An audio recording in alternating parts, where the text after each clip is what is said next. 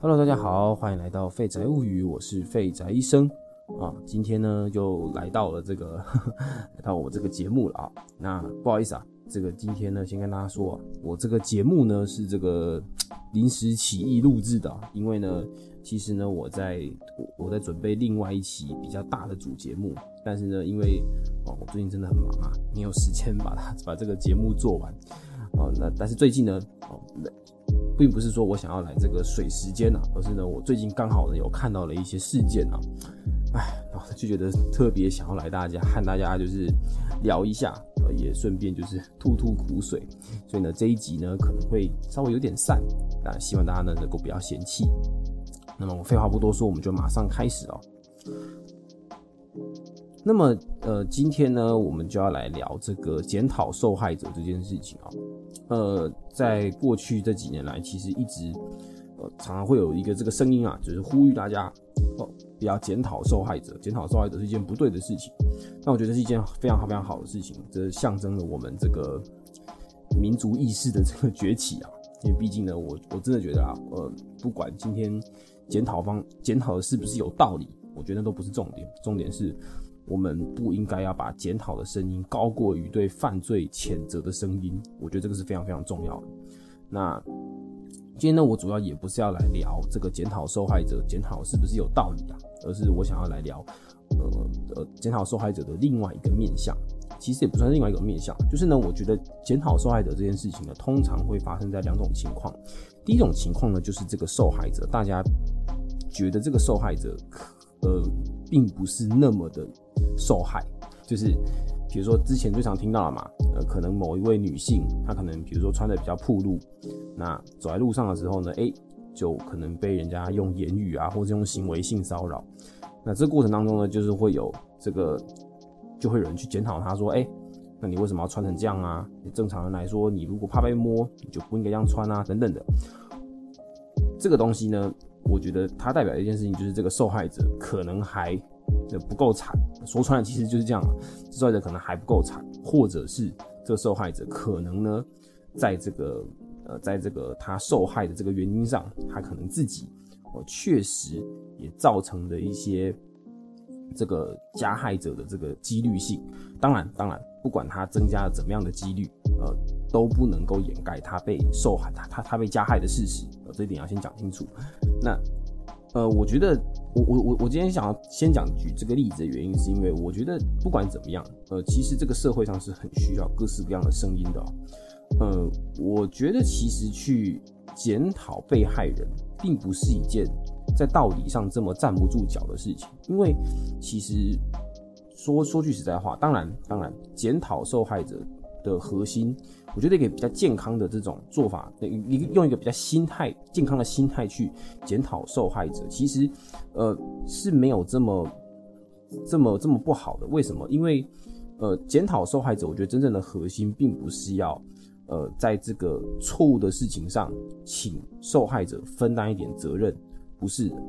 它的核心是在于，呃，要怎么样才可以预防某一些犯罪的发生。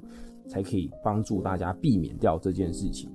我觉得，如果你是用这样的心态看待事件的话，那我觉得，呃，其实也是有一点帮助的。毕竟人人都要自我防卫嘛。我觉得他没有这么不好。就是简单来说，假设说以刚这个例子来来讨论的话，我会觉得不管怎么样，性侵犯就是要被谴责。而且而且，其实你不管穿怎么样，你都有被性侵的几率。所以跟穿什么样也没有直接关系。你穿什么样的衣服不应该成为加害者。你你你穿什么样的衣服不应该代表你就是要为自己被加害这件事情负一点责任。我觉得这是不能这样讲。但是确实，嗯，因为有一些安全上的考量，呃，而选择做比较安全的事情，这件事情还是有一点值得讨论的空间，对吧？好，我是这样想的。那。呃，总而言之，我想要表达一点是，不管怎么样，我觉得这样子的声音，其实至少还是在一个呃有理有据的情况下。呃，毕竟你觉得在这件事情上，呃，怎么样才可以做得更好？你质疑这件事情，然后你质疑也算是有一个合理的出发点啊。比如说你，比如说你，你，你，你认为衣服是一个关键啊等等的。反正总而言之，你是有有理有据的去批评这件事情，我觉得某种程度上可能还算说得过去啊，就是至少它是有逻辑的啦。但是有一点，我就真的不是很能够理解，就是那种在一个事件或一个文章下面那种单纯的嘲讽这件事情，我真的是没有办法接受。那你可能会好奇，哎，到底是什么事情引爆了我这个点呢？就是呢，我最近呢看了这个报道者的文章啊，就是报道者，大家都知道，它是一个网络上的一个新兴的新闻媒体哦，是一个这个无。无任何政府色彩，也没有任何大型机构，呃，也没有任何势力在背后撑腰的一个组织。我先说啊，这个我没有帮他们接业配。第一个是我这个人气还不够高，然后第二个是他们是非营利组织嘛，应该也不会来找我代言。总而言之哦，这个报道者最近就是丢出了一篇文章。那这篇文章呢，他是在讲说最近台湾的有一种新兴的诈骗。这个诈骗呢是这个呃。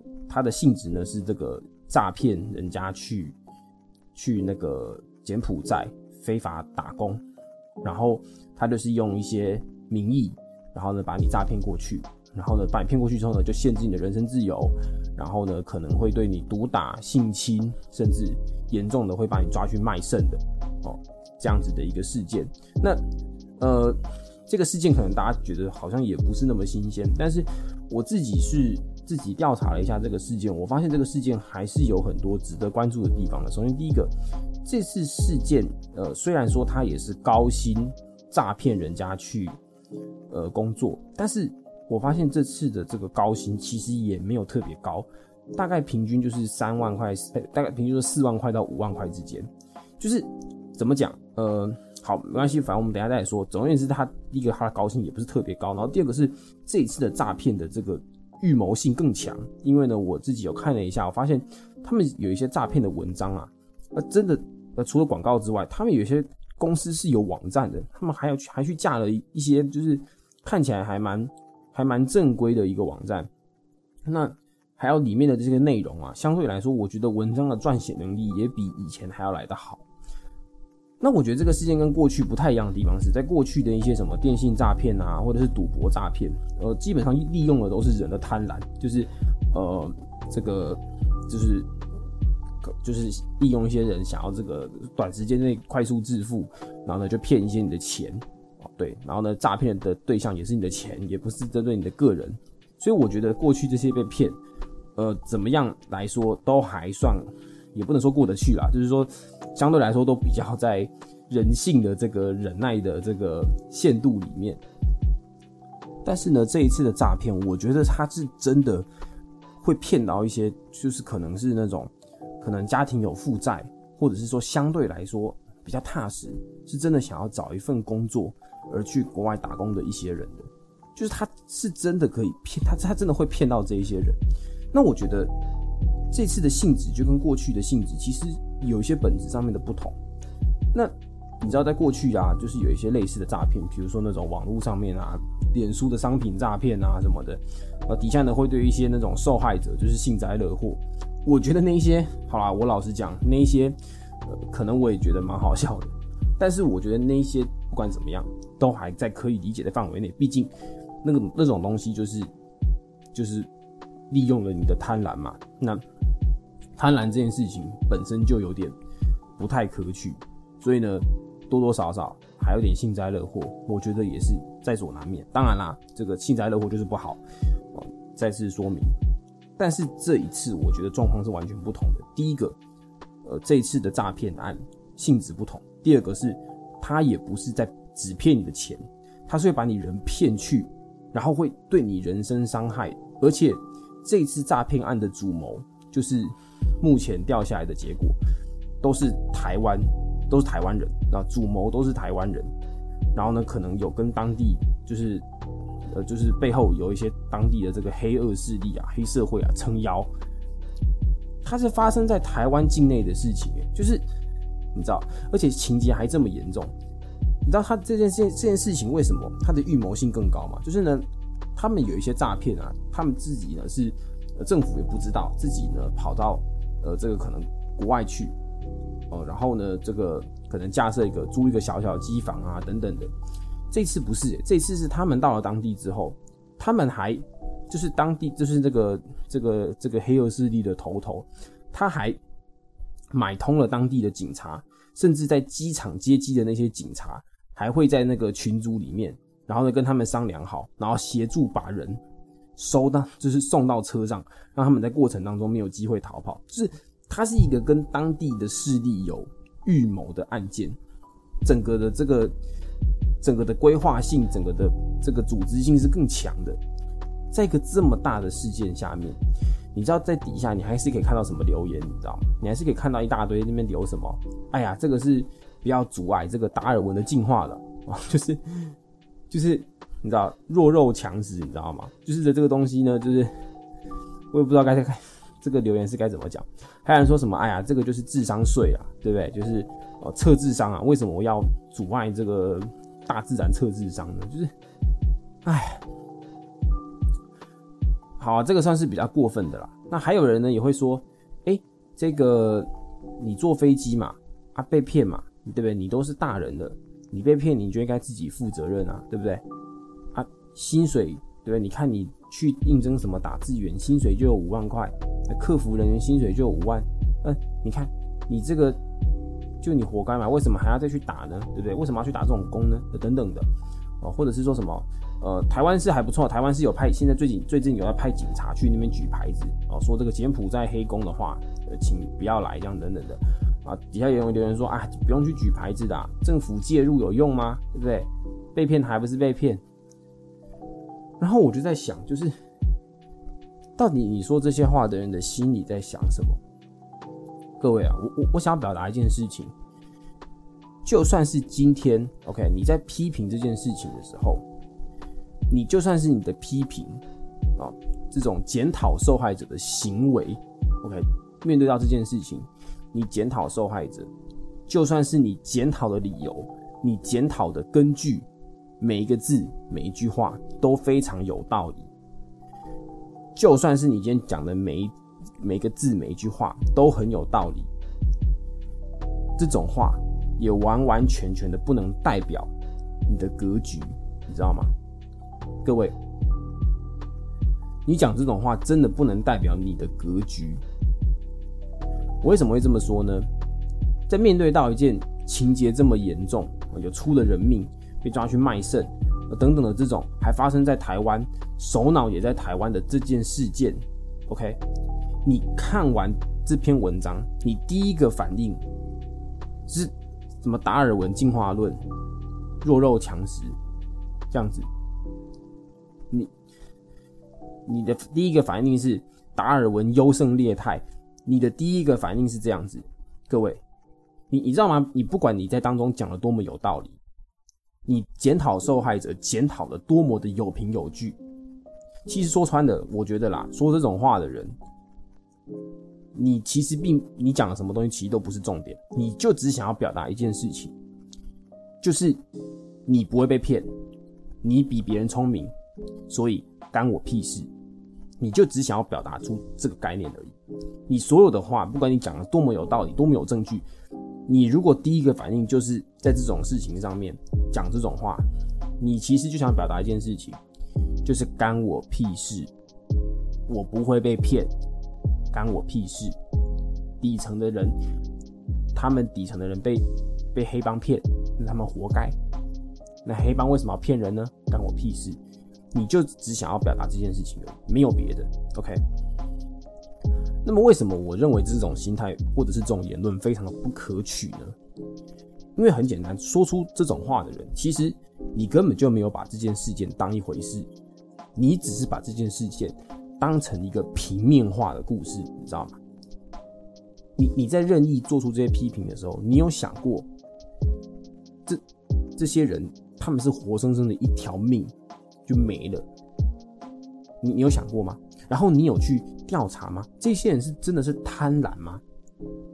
他是贪婪，还是他白痴，还是那个骗局超明显，他还要被骗？你你你有去研究过这些人是？他们真的是智障吗？我知道，确实这个社会上真的有一些低能儿，就是可能 父母给他一手好牌，你知道吗？那有受过好的教育，也很有钱，然后他去赌博，有没有？签六合彩、玩股票，那个都已经低点的孩子平仓呃等等的随便啊，就是会有一些这种低能儿。那那个不能怪别人嘛？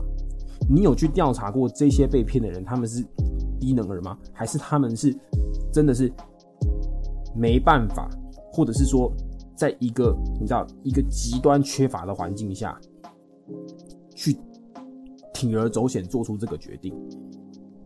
各位，你你有讲出这些话的人，你有穷过吗？就是各位，你你你知道，你如果真的没有穷过，你真的没有被穷困逼迫到失去理智，你真的不能够讲出这种话，你知道吗？你你今天就算是你觉得，你可能你你可能会说，哎，穷困也也不能够失去理智啊，穷困你可以去超商打工啊，你可以讲的这样子，非常的冠冕堂皇。但是各位，你有穷过吗？我就问你一句话，你有穷过吗？如果你真的没有穷过，你有什么资格？OK，说这种话？你现在可以说出这种话，说出这种保有理智、保有道德这句话，很大的几率是因为你根本没穷过，你根本没有被钱逼着走过。你知道这世界上很多没有钱的人，他们不是每个都是赌博、贪心什么的，很多是什么？有没有那种家里面家境就特别差，他父母还生重病，啊，自己呢可能。大学的时候都在打工还就业贷款，所以也没办法好好念书。有没有这样的人？有没有这样的人？这些人在他们的技能跟环境下，就算他好好去工作，一个月就是两万块、三万块出头，也没什么前途。不得已想要去国外累积一点经验，翻一翻身，试试看翻一点阶级，回家贴补家用。不要在在三十岁以前不想要一直在还债下去。有没有像这样的人？有没有？有没有人是父母借的地下钱庄的钱，还要帮父母还的？有没有像这样的人？这次被诈骗的人，我不知道是不是这样子啊。我有看过有很多的人，呃，我看过很多他举的案例，都是家人想想想要夫妻去创业啊，或者是等等的，两个两个就就去了，而且这次的金额也不是很大，也没有大到说那种太瞎的，那一个月给你十几万，也没有那么夸张。至少我看到了没有了。我想表达一点事情是，当你说出这些批评的时候，你有去查过被骗的这些人，他们是属于哪一种人吗？你觉得穷人，或者是想要多赚一点钱的，他们就是贪心吗？他们就是只有一种，就是贪心贪到爆，就是只有这种这种人吗？你有去查过这件事情吗？所以我觉得，OK，你今天呢，你说出这种话，你你到底是真的是有凭有据，还是你根本就 OK 没有调查清楚，然后呢，你就说出这种话？好。就算是你今天真的是你也调查清楚了，你就是觉得他们就是白痴，OK？那我想要再请问这些说风凉话的人，请你们想一想，如果今天在发生了一个社会事件之后，OK？加害者看到了网络上面的反应，十个里面不要讲八个，十个里面有五个就好了，四个好了，十个里面有四个人都是呢在嘲笑受害者，你觉得他会怎么想？我就问你觉得他会怎么想？我我不敢说他的犯罪呢，是因为看了你的留言，我不能讲这种话。但是你能保证说他看了你的留言之后，会觉得，诶，其实还好，会吗？你觉得有没有可能？他有没有可能相对来说，可能心里就更更畅快？反正没有人 care 嘛，没有人在乎嘛，风向都一面倒，倒向被害者，没有人管加害者是怎么想的，没有人管加害者到底做了什么事情，没有任何的舆论去。去让焦点 focus 在这个加害者身上，他用了什么手法、什么手段？我们往后警察要怎么样去、去、去、去、去抓、去制定更好的规则？你知道吗？现在是一个流量时代，你越关注什么点，那个点就越容易有金钱跟资源介入。OK，所以我觉得，好不好？我希望大家都不要成为那一个在网络上面把这种事件。当做是一个玩笑话，那不负责任、干我屁事的人，你可以成为这样的人，我不能够阻止你。但是你好歹，好吧？你可以对于很多事情都漠不关心，我也不可能对每件事情都很关心。但是你好歹可以闭嘴，你没必要去多讲那几句话。而且你多讲那几句话的原因是怎样？就是要显得你比较聪明，但其实没有，那个显得你格局比别人还要来的低级非常多。OK，这是出人命的事情，好不好？出人命的事情，非常非常的大，好吧？我我实在是想不到有任何的理由是你可以看完这种事情，你第一句话就是达尔文优胜劣汰，淘汰智商低的人。你的 OK，我想不到有任何的事件可以让你说出这种话。OK，而且呢，各位你要你要知道一件事情，这个世界上其实你你真的不要觉得你现在有聪明有资源。就是一件理所当然的事情，你知道吗？各位，你你知道吗？今天你阿公阿妈如果被诈骗集团骗钱的，你会跟他说，你你会觉得你阿公阿妈该被淘汰吗？你会觉得老人家该被淘汰，该去死一死吗？各位，你知道老人家老人家确实啊，反应比较慢啊，头脑也相对来说比较笨嘛，社会资源社会资源也也也没更新那么快，但这个原因是是他自己造成的嘛？是他的选择不对吗？是他，是他是他蠢嘛？其实也不全然，你知道吗？老人家容易被骗，其实原因也很简单，跟环境有关系。你今天你会觉得，哦，你在社会的尖端，你资讯更新的很快，那是因为你周遭就在那个环境里，你每天去工作，你上班人都跟你一样年轻，这个文化刺激很大啊。老一辈的人，五六十岁的人，他们就是跟五六十岁的人混在一起，那资讯更新当然就一定不不会比你快嘛。所以你今天你堂而皇之的知道说那是诈骗或什么的。你觉得你懂得比老年人多，那是正常，那不是你比比比他们还要来的聪明，他们不懂，也不是他们比你来的笨，而是他们就不在那个环境里面。那你还会觉得说，你如果你今天你爸你妈被骗，长辈被骗，你还会说达尔文优胜劣汰？你还讲出这种话吗？OK，各位，这个社会也是一样的，有一些人被骗了，不一定是老人家，他可能他的环境里面就没有。对于这种事件这么敏感，他可能就是社会经验就是比较不足，因为平常没有在关注国际上面的新闻。OK，没有一个人是心甘情愿、应应该该的被骗的，好吗？OK，你你要去笑笑那些被骗钱的人，好也罢了，毕竟钱而已嘛。今天是出人命的事情，你真的没有理由这边跟我说什么达尔文优优胜劣汰啊？你分析的很到位也没有用。OK，那就只是代表了你对这件事情的冷漠跟漠不关心。我在此呢祝福这一些 OK，我祝福这一些哦喜欢在这种事件上面流风凉话的人。OK，我真心的祝福你，祝福你和你的家人。OK，永远呢一切平安，永远都不要有遇到那种哦这个需要钱被逼上的这种时候。OK。这样子呢，你就可以呢，永远站在制高点看事情，永远可以站在制高点俯视着底下的那些人民，哦，鄙视着底层犯罪。我祝你未来这一辈子都这么高枕无忧啊！啊，如果今天你没这么顺利了，我希望你也能够拿出你这个公正、公开、检讨受害者的这种、这种、这种公平公正的这种正义之心，好不好？去对你身旁的朋友或家人说。达尔文优优胜劣汰，哦，长大了自己选择，哦，希望呢你也能够对你的家人这么的公平，这么的正义，好不好？OK，好了，抱歉，我今天这个负能量还比较高，那么我今天呢就说到这边了。那我很希望呢，啊，我我说的这些话，其实小小的影响力，小小的小小的事情啦，也不是什么很值得关注的事情，哦，说这么多，其实还是很希望，呃。大家多去关心最近这个柬埔寨诈骗事件。你知道，在这篇文章刊出来的时候，我上网呢又看了一下，我就直接在 FB 上打柬埔寨打工诈骗，你知道吗？还是有超级多的文章、招聘网站浮在这个 OK FB 上面，还有超级多，你知道吗？各位，你你可能会觉得这没什么啊，划一划就看过去了。但是各位，你有想过吗？这个每一个橱窗，它每每一个窗口。它都是你知道，它都是深渊的表面呐，你知道吗？它都是深渊的表面。你你看的那些广告，你知道吗？你你现在是在你看那些广告，可能觉得没什么，但实际上，其实你等于是在看一个贩卖人口的网拍。你有想过吗？你刚正走过满大街都在贩卖人口的一条商店街，OK？你要这样想，你就觉得这件事情很毛骨悚然，OK？这些。罪恶其实离我们真的很近，好不好？大希望呢，大家呢能够多关注这件事件，也去关注这个报道者，呃，把这篇文章，呃，把关于柬埔寨这些事件的文章分享给你身边人看，让我们真的是可以在这个不安定的时代啊，这个远离诈骗，然后让诈骗集团在这个世界上绝迹，好不好？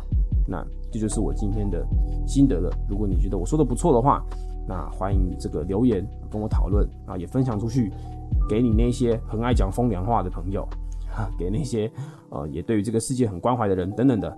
总而言之，希望你们喜欢这一期节目。好，那我们今天就说到这边了，祝大家有一个美好的晚上，拜拜。